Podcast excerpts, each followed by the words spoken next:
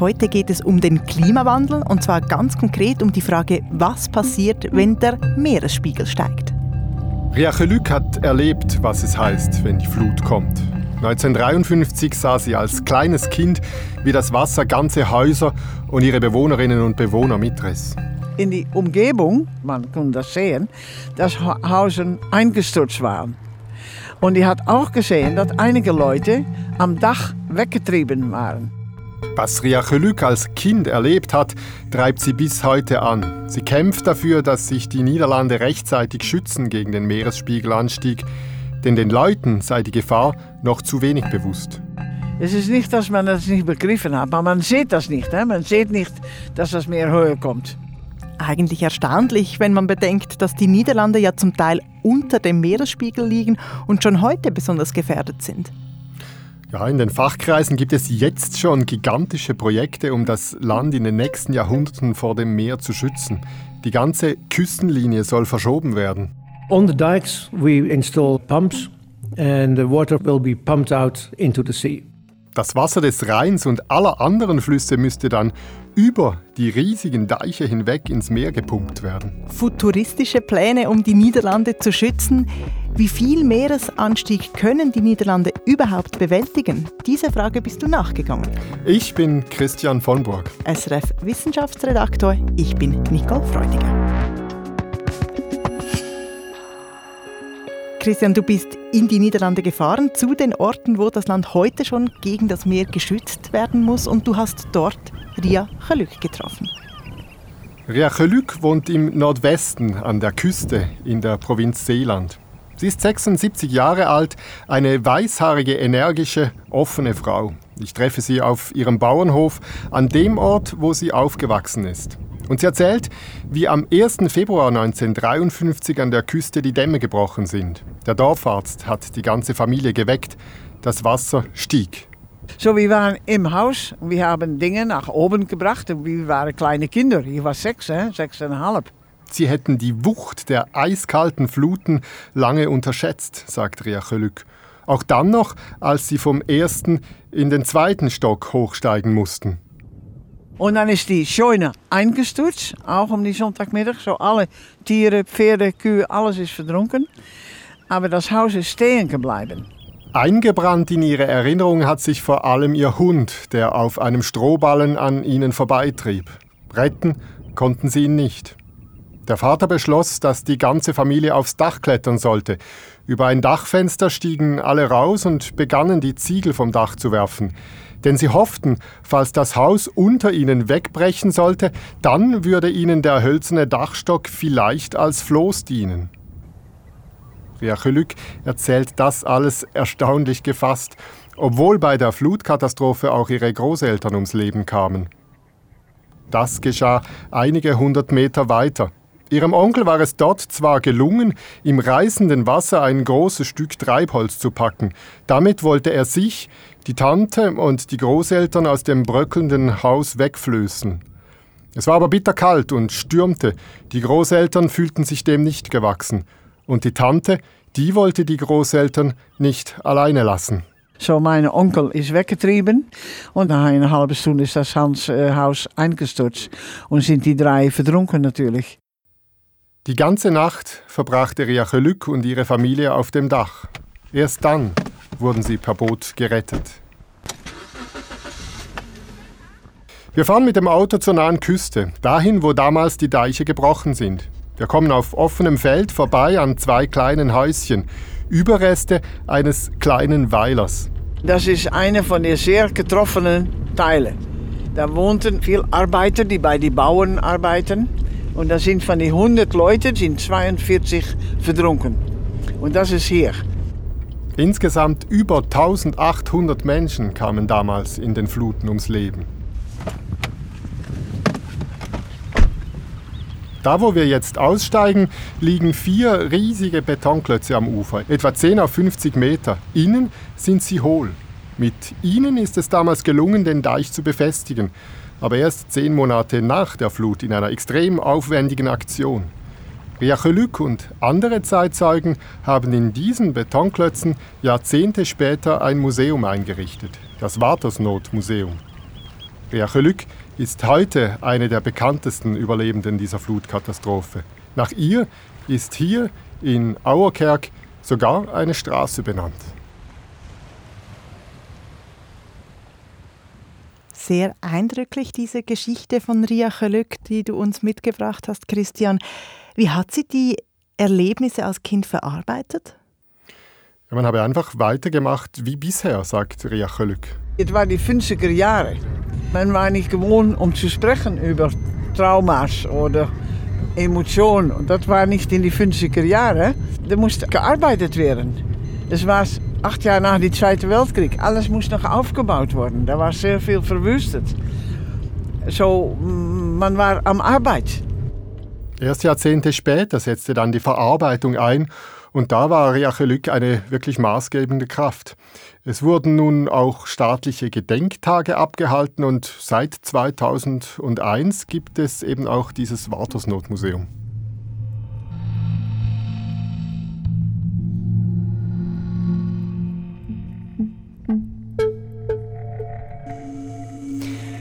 Ria Chelück hat diese Flutkatastrophe also so geprägt, dass sie es sich zur Lebensaufgabe gemacht hat, daran zu erinnern. Wie sieht das auf staatlicher Seite aus beim Hochwasserschutz? Ich meine, der Dammbruch, die Flut, die 1800 Toten, das war sicher ein Schock fürs ganze Land. Ja, das war ein Weckruf. Denn Fachleute, die haben schon vor der Katastrophe gewarnt, dass die Dämme zu schwach seien. Es lagen sogar schon Pläne für einen massiven Ausbau des Hochwasserschutzes in der Schublade. Und nach der Katastrophe haben die Niederlande den Küstenschutz dann wirklich auch ausgebaut mit einem beispiellosen Hochwasserschutzprogramm, dem sogenannten Delta-Plan, wie der dort heißt. Und du warst ja eben in den Niederlanden, hast dir diesen Hochwasserschutz angeschaut. Wie muss ich mir den vorstellen? Ja, das ist eine Kombination aus ganz verschiedenen Maßnahmen höhere Deiche entlang der Küste. Und Deiche, das sind äh, Sandbänke, einfach Sandbänke in der im Meer. Genau, also massive Wälle, wenn du so willst, der Küstenlinie entlang oder auch weiter rein, den, den Flüssen entlang. Und äh, du musst dir vorstellen, da an der Küste handelt es sich ja um ein riesiges Delta des Rheins und anderer Flüsse.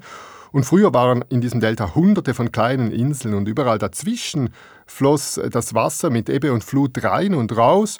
Und mit dem Hochwasserschutzprogramm, diesem Deltaplan, haben die Niederlande die Dämme am äußersten Rand des Deltas dann massiv erhöht. Also man hat wie eine Art Barriere gemacht. Ja, genau. Zum Teil hat man ganz zugemacht, äh, diese Barrieren, wenn du so willst. Zum Teil hat man aber auch Anlagen gebaut, mit denen man nur im Notfall ganze Küstengebiete vor den Wassermassen abriegeln kann. Und dabei haben die Niederlande zum Teil fast Unglaubliches gebaut. Zum Beispiel, äh, ich habe mir das angeschaut, äh, das neun Kilometer lange Osterscheldes Sperrwerk.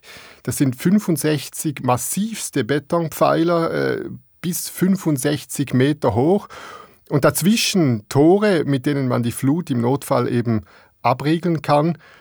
Ingenieure und Ingenieurinnen aus der ganzen Welt haben dieses Bauwerk im Jahr 2000 übrigens zum achten Weltwunder ernannt. Und wieso?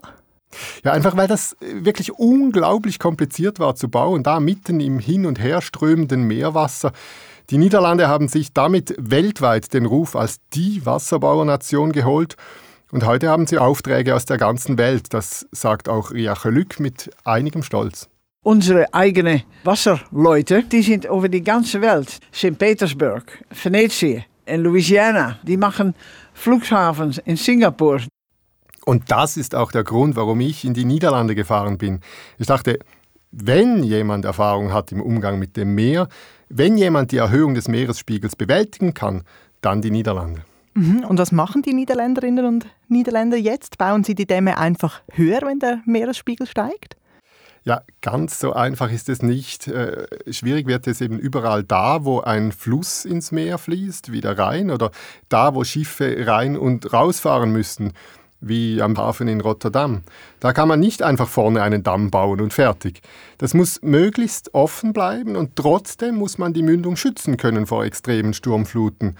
Deshalb gibt es dort ein weiteres flexibles Sperrwerk, das fast immer offen steht. Ich habe mich dort mit staatlichen Hochwasserexperten der Niederlande getroffen und mir erklären lassen, wie das funktioniert. Du hast dir eine Reportage mitgebracht, hören wir mal rein.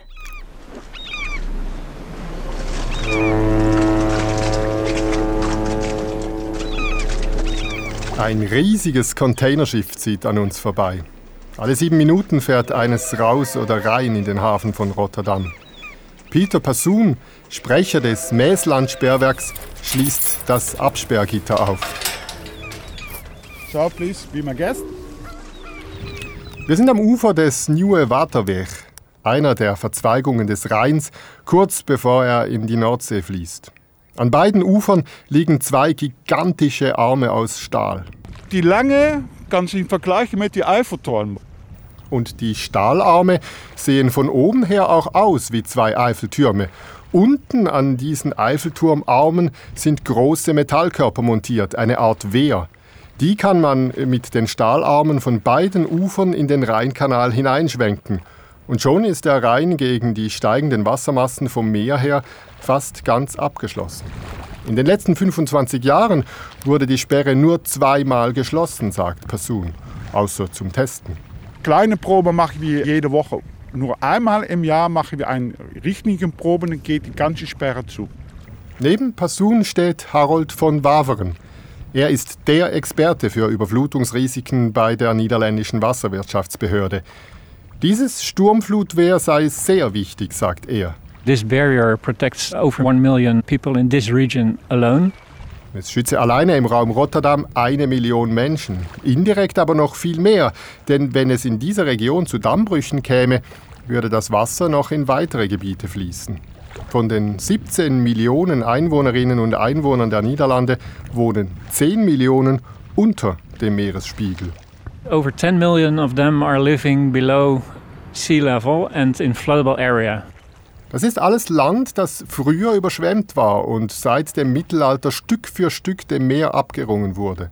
Land, das ständig entwässert werden muss, mit Pumpen. Früher waren das die hölzernen Windräder. Jetzt aber kommt der Klimawandel ins Spiel. Wenn der Meeresspiegel ansteigt, reicht das Mäßlandsperrwerk nicht mehr aus. This barrier has been developed for just a half a meter of sea level rise. So when it's more than half a meter, we need another one. Mehr als einen halben Meter Meeresspiegelanstieg schafft die Anlage nicht. Wie viel kann denn mit technischen Mitteln überhaupt bewältigt werden? frage ich den leitenden Hochwasserschutzexperten. Er schaut dem nächsten Schiff zu, das an uns vorbeifährt, und sagt dann, at least two or three meters, and uh, the the most recent calculations say also five should be possible. Bis zu fünf Metern. Dies zeigten die neuesten Berechnungen.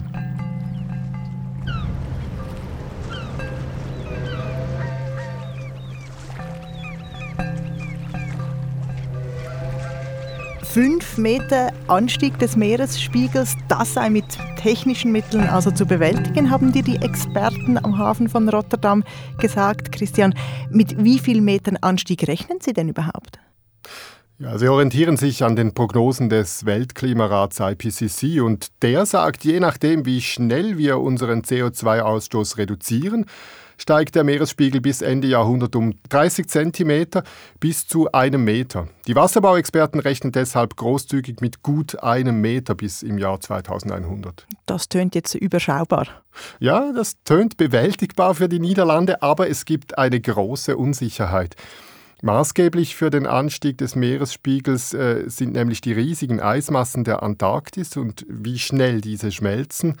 Beobachtungen deuten jetzt darauf hin, dass es schneller gehen könnte als bisher gedacht. Und im IPCC-Bericht schreiben die Forscherinnen und Forscher auch, weil die Lage beim arktischen Eisschild so unsicher sei, könne eine Erhöhung des Meeresspiegels um zwei bis fünf Meter bis 2150 nicht gänzlich ausgeschlossen werden bis zu fünf Meter bis in 130 Jahren. Das ist dann eine andere Größenordnung. Und das ist dann nahe am Maximum, von dem wir vorher eben gesprochen haben. Ja, und es gibt dann eben noch einen zweiten Punkt, den man nicht außer Acht lassen darf. Wir haben bis jetzt nur über die Erhöhung des Meeresspiegels bis 2100 oder 2150 gesprochen, aber danach geht es weiter. Das ist sicher, sagt die Forschung. Das wird nicht einfach stoppen. Auch nicht, wenn wir dieses eineinhalb Grad Ziel erreichen. Richtig. Das Eis, das abschmilzt und das Meerwasser, das sich mit der Erwärmung ausdehnt, das sind sehr träge Systeme. Das läuft weiter. Und so kommen wir auch bei einer Begrenzung der Klimaerwärmung auf die 1,5 Grad in den darauf folgenden Jahrhunderten auf zwei bis sechs Meter Meeresspiegelanstieg, so die Berechnungen der Wissenschaft. Und das hieße dann Land unter für die Niederlande. Ja, jedenfalls mit den bis heute vorgesehenen technischen Lösungen. Und deshalb sagt Ria Geluk und mit ihr auch andere Menschen in den Niederlanden, so wie die staatlichen Wasserbaubehörden das nun planen, also nur eine Erhöhung und ein Ausbau der bestehenden Anlagen, das werde nicht reichen. Ich denke nicht, dass wir mit die größeren Deichen das können retten. Was ist denn die Alternative? Nun, es gibt zum Beispiel den Vorschlag, etwa 15 bis 20 Kilometer vor der bestehenden Küste einen neuen, riesigen Deich zu bauen, den sogenannten De Haagse Seedeich. Das wäre dann eine neue Küstenlinie für die Niederlande. Dieser Deich wäre etwa 20 Meter hoch, äh, drei Kilometer breit und zwischen diesem Deich und der heutigen Küstenlinie entstünden dann Süßwasserseen. Warum Süßwasserseen? Ja, weil der Rhein und die anderen Flüsse da reinfließen. Heute fließen der Rhein und die, die Flüsse ja ins Meer. Wie kommt dann dieses Wasser aus den künstlichen Seen ins Meer nachher? Ja, hier sprichst du einen wunden Punkt an. Ich habe das äh, Dick Butein gefragt. Er ist Elektroingenieur und der Hauptpromoter der Idee dieses gigantischen Dammes. On the dikes, we install pumps, and the water from the lakes will be pumped out into the sea. Also der Rhein und das Wasser der anderen Flüsse, das müsste dann mit Pumpen über diesen riesigen Deich ins Meer geführt werden. Aber Christian, dort leben ja zurzeit Tiere, Pflanzen, da gibt es ein Ökosystem. Was passiert dann mit dem? Ja, das ist eine große, eine kontrovers diskutierte Frage. Viele Küstenökosysteme, die vom Wechsel von Ebbe und Flut leben, die würden verschwinden. Das wäre eine ökologische Katastrophe, sagen die einen. Die anderen, wie Dick Bütein, die sagen, es würden Ausgleichsflächen geschaffen und andere neue wertvolle Gebiete für die Tiere und Pflanzen. Was man sicher sagen kann, es wäre ein gigantischer Eingriff. Aber letztlich ging es eben darum, Amsterdam, Rotterdam und viele andere Orte und Städte vor der Flut zu retten. Für mich klingt das trotzdem immer noch wie Science Fiction. Äh, ist das technisch überhaupt machbar? Ja, ich habe mich das auch gefragt. Das Baumaterial äh, sei vorhanden, sagt Dick Bütein. Der Damm, der soll aus Sand gebaut werden. We plan to extract that sand between the current coast and the new coast. Der Sand soll also aus der Nähe kommen. Dann braucht es natürlich auch Strom fürs Rauspumpen des Rheinwassers ins Meer. Dazu sollen einige Prozente des niederländischen Stromverbrauchs aber ausreichen. Also dass der Ingenieur, der die Idee hatte für diesen Riesendamm, das sagt, das sei machbar, das dünkt mich jetzt naheliegend. Was sagen andere Expertinnen und Experten? Ja, das wird jetzt alles von einer unabhängigen Expertenkommission im Detail abgeklärt. Der Hochwasserexperte der staatlichen Wasserbaubehörde Harold von Waveren, den wir vorher gehört haben, der hält so einen Damm grundsätzlich für machbar. Technically, in the Netherlands, uh, everything is feasible. so uh, I think it should be feasible. Alles sei machbar in Sachen Wasserbau in den Niederlanden, sagt er. Aber wenn der Meeresspiegel in ein, zwei Jahrhunderten wirklich so stark steigt, dann stoppt das ja nicht an den Landesgrenzen. Also das Wasser würde in die Küstengebiete in Belgien oder in Deutschland dann reinlaufen oder dort überschwemmen und dann käme das Wasser ja auch in die Niederlande. Ja. Ja, soweit haben die Experten auch gedacht. Our plan is to extend the dike in the future to Calais in France and in the north to make a connection with the mountains of Sweden. Also das tönt unglaublich von Calais bis Schweden, ein Damm von 20 Metern Höhe weit im Meer draußen. Ja, so der Plan. So wären nämlich dann auch die flachen Küstengebiete in Belgien, in Deutschland und Dänemark geschützt und auch das ganze Gebiet der Ostsee. Das Ganze wäre dann ein europäischer Schutzdamm, ein Schutzdamm gegen den Anstieg des Meeresspiegels. Das ist dann aber ein Worst-Case-Szenario. Ja, und das wird auch noch nicht in den nächsten Jahrzehnten aktuell. Aber es ist umgekehrt gesagt eben durchaus auch möglich, dass unsere Nachfahren das dereinst planen und bauen müssen. Aber müsste man dann nicht einfach irgendwann mal sagen, jetzt hat man verloren gegen die Kraft des Meeres, gegen die Kraft der Natur, jetzt müssen wir uns halt zurückziehen und weg von der Küste in höher gelegene Gebiete? Ja, auch das ist eine Option, die diskutiert wird in den Niederlanden. Allerdings sagen alle, mit denen ich gesprochen habe, eine ernsthafte Option sei das nicht. Das wirtschaftliche Herz der Niederlande, das sind die großen Städte. Dort leben die meisten Leute an der Küste und eben schon heute oft unter dem Meeresspiegel. Die müsste man sozusagen evakuieren nach Deutschland und das wolle man nicht, sagt auch Ria Chelück. Man müsse auf das Meer hinausgehen, verteidigen alleine reiche nicht. Wenn man verdedigt, dann enden wir in Deutschland. Ja, dann müssen wir Land preisgeben, dann müssen wir Land zurückgeben. Sie selber hat auch einen Vorschlag, nämlich vor der Küste künstliche Sandinseln aufzuschütten. Die sollten dann die Fluten eindämmen. Das ist ein Vorschlag, der sich auch kombinieren ließe mit dem Riesendamm von Dickbütein. Die beiden kennen sich übrigens. Vor allem aber, sagt Riachelück, jetzt wäre es Zeit zu handeln. An diesem Moment haben wir viele Untersuchungen, Studien, viel, viel, viel, seit Jahren. Aber wir wollten gerne etwas tun. Man müsse jetzt anfangen, das sagt auch Dick Bütein. Denn ein solcher äh, Damm sei nicht in ein paar Jahren gebaut. Das sei eine Jahrhundertaufgabe. Und wirtschaftlich mache es keinen Sinn, jetzt erst die bestehenden Dämme und Sperrwerke zu erhöhen, um dann später weiter draußen noch höhere Dämme zu bauen. Aber ist das politisch überhaupt realistisch, heute schon so große Investitionen zu tätigen? Wir haben es ja vorher schon gehört, das Bewusstsein in der Bevölkerung ist doch nicht da für die Gefahr. Man sieht diesen Anstieg des Meeresspiegels ja noch gar nicht.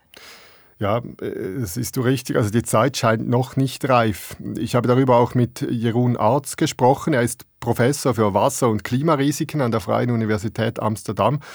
Und er berät Regierungen, Banken und Versicherungen weltweit in Sachen Hochwasserrisiken.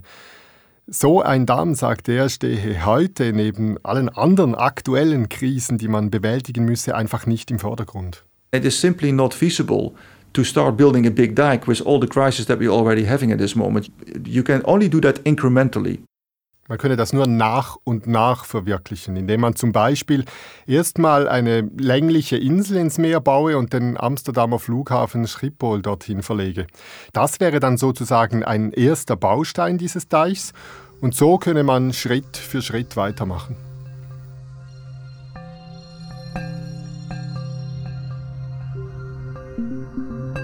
Jetzt sprechen wir hier die ganze Zeit über die Niederlande, Christian, ein reiches Land in Europa, wo vieles offenbar möglich scheint.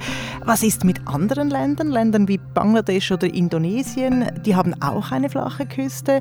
Die sind auch bedroht, wenn das Meer wegen des Klimawandels ansteigt. Ja, und die können sich solche Maßnahmen kaum leisten. Das sehen auch die Expertinnen und Experten so, mit denen ich gesprochen habe. Jeroen Arz äh, hat etwa äh, in Afrika und in Bangladesch als Experte gearbeitet. Er sagt, er sei zwar sehr beeindruckt, wie die Menschen da äh, zum Beispiel auf den kleinen, flachen Inseln im Indischen Ozean schon heute damit umgehen, wenn ihre Häuser und Felder überflutet werden und sich nicht unterkriegen lassen. It is incredible to see how resilient those people are. But on the long term, it's not sustainable. Those people will have to migrate to other areas and to flee. Langfristig aber müssten diese Menschen weg von da. Sie müssten migrieren oder fliehen vor den Sturmfluten. In Asien sind mehrere hundert Millionen Menschen betroffen. Die reicheren Länder können sich retten, die ärmeren gehen unter. Danach sieht es derzeit aus. Aber diese Ungerechtigkeit, die ist auch in den Niederlanden ein Thema. Wir in den westlichen Industrieländern haben in den letzten 200 Jahren ja den größten Teil der fossilen Treibstoffe verbrannt und so auch den größten Teil des Problems verursacht. Die Probleme in Bangladesch und anderswo, die seien heute deshalb auch unser Problem, sagt Jeroen Arz. Und es sei unbedingt angebracht, diesen Ländern auch technische Hilfe anzubieten. That's a big problem, and I think it is also our problem. I think so. We we should better cooperate and share technology and also uh, help uh, those countries in order to protect also their population. Aber konkret geplant sind da noch keine so großen Dammbauten wie jetzt in den Niederlanden. Nein, das machen tatsächlich vor allem die, die es sich eben leisten können. Jeroen Arz hat mir erzählt, er hat zum Beispiel auch die Bürgermeister von New York äh, und Los Angeles beraten, wo es sich ganz konkret lohnt, in äh, ihren Küstengebieten in den besseren Schutz zu investieren. Diese vermögenden Städte, die werden sich länger schützen können, andere müssen früher aufgeben. Aber Wie schnell das alles kommt, das ist derzeit eben wirklich die große offene Frage. Die Fachleute, also Wasserbauerinnen, Versicherer, Banker, alle warten auf die genaueren Prognosen der Klimawissenschaftlerinnen, sagt Arz. That is crucial. If we know that, then we can anticipate a little bit better. And now we have to deal with this uncertainty, which is really difficult. Vorerst bleibe einem nichts anderes übrig, als mit dieser Unsicherheit umzugehen, was wirklich schwierig sei, sagt der Professor für Klimarisiken.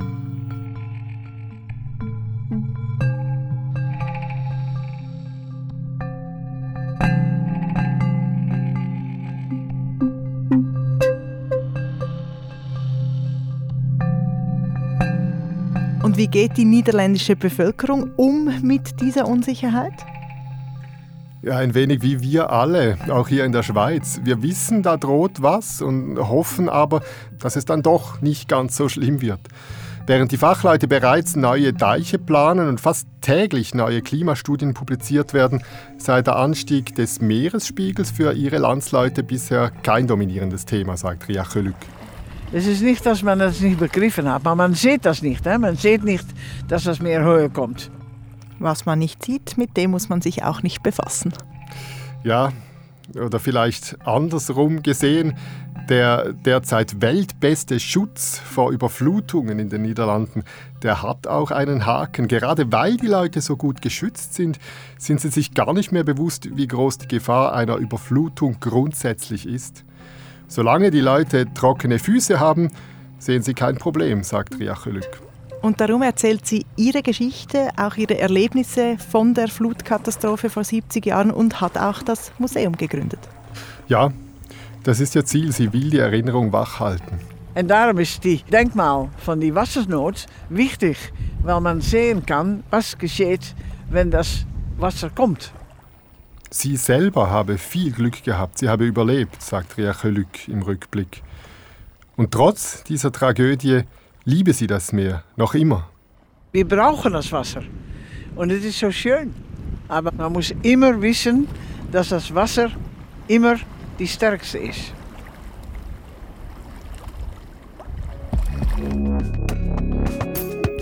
Meeresspiegel, wie viel Anstieg liegt drin? Das war ein Kontext von Christian von Burg. Sounddesign Michael Studer. Mein Name ist Nicole Freudiger. Wir freuen uns über Anmerkungen und Rückmeldungen per Mail an kontext.srf.ch.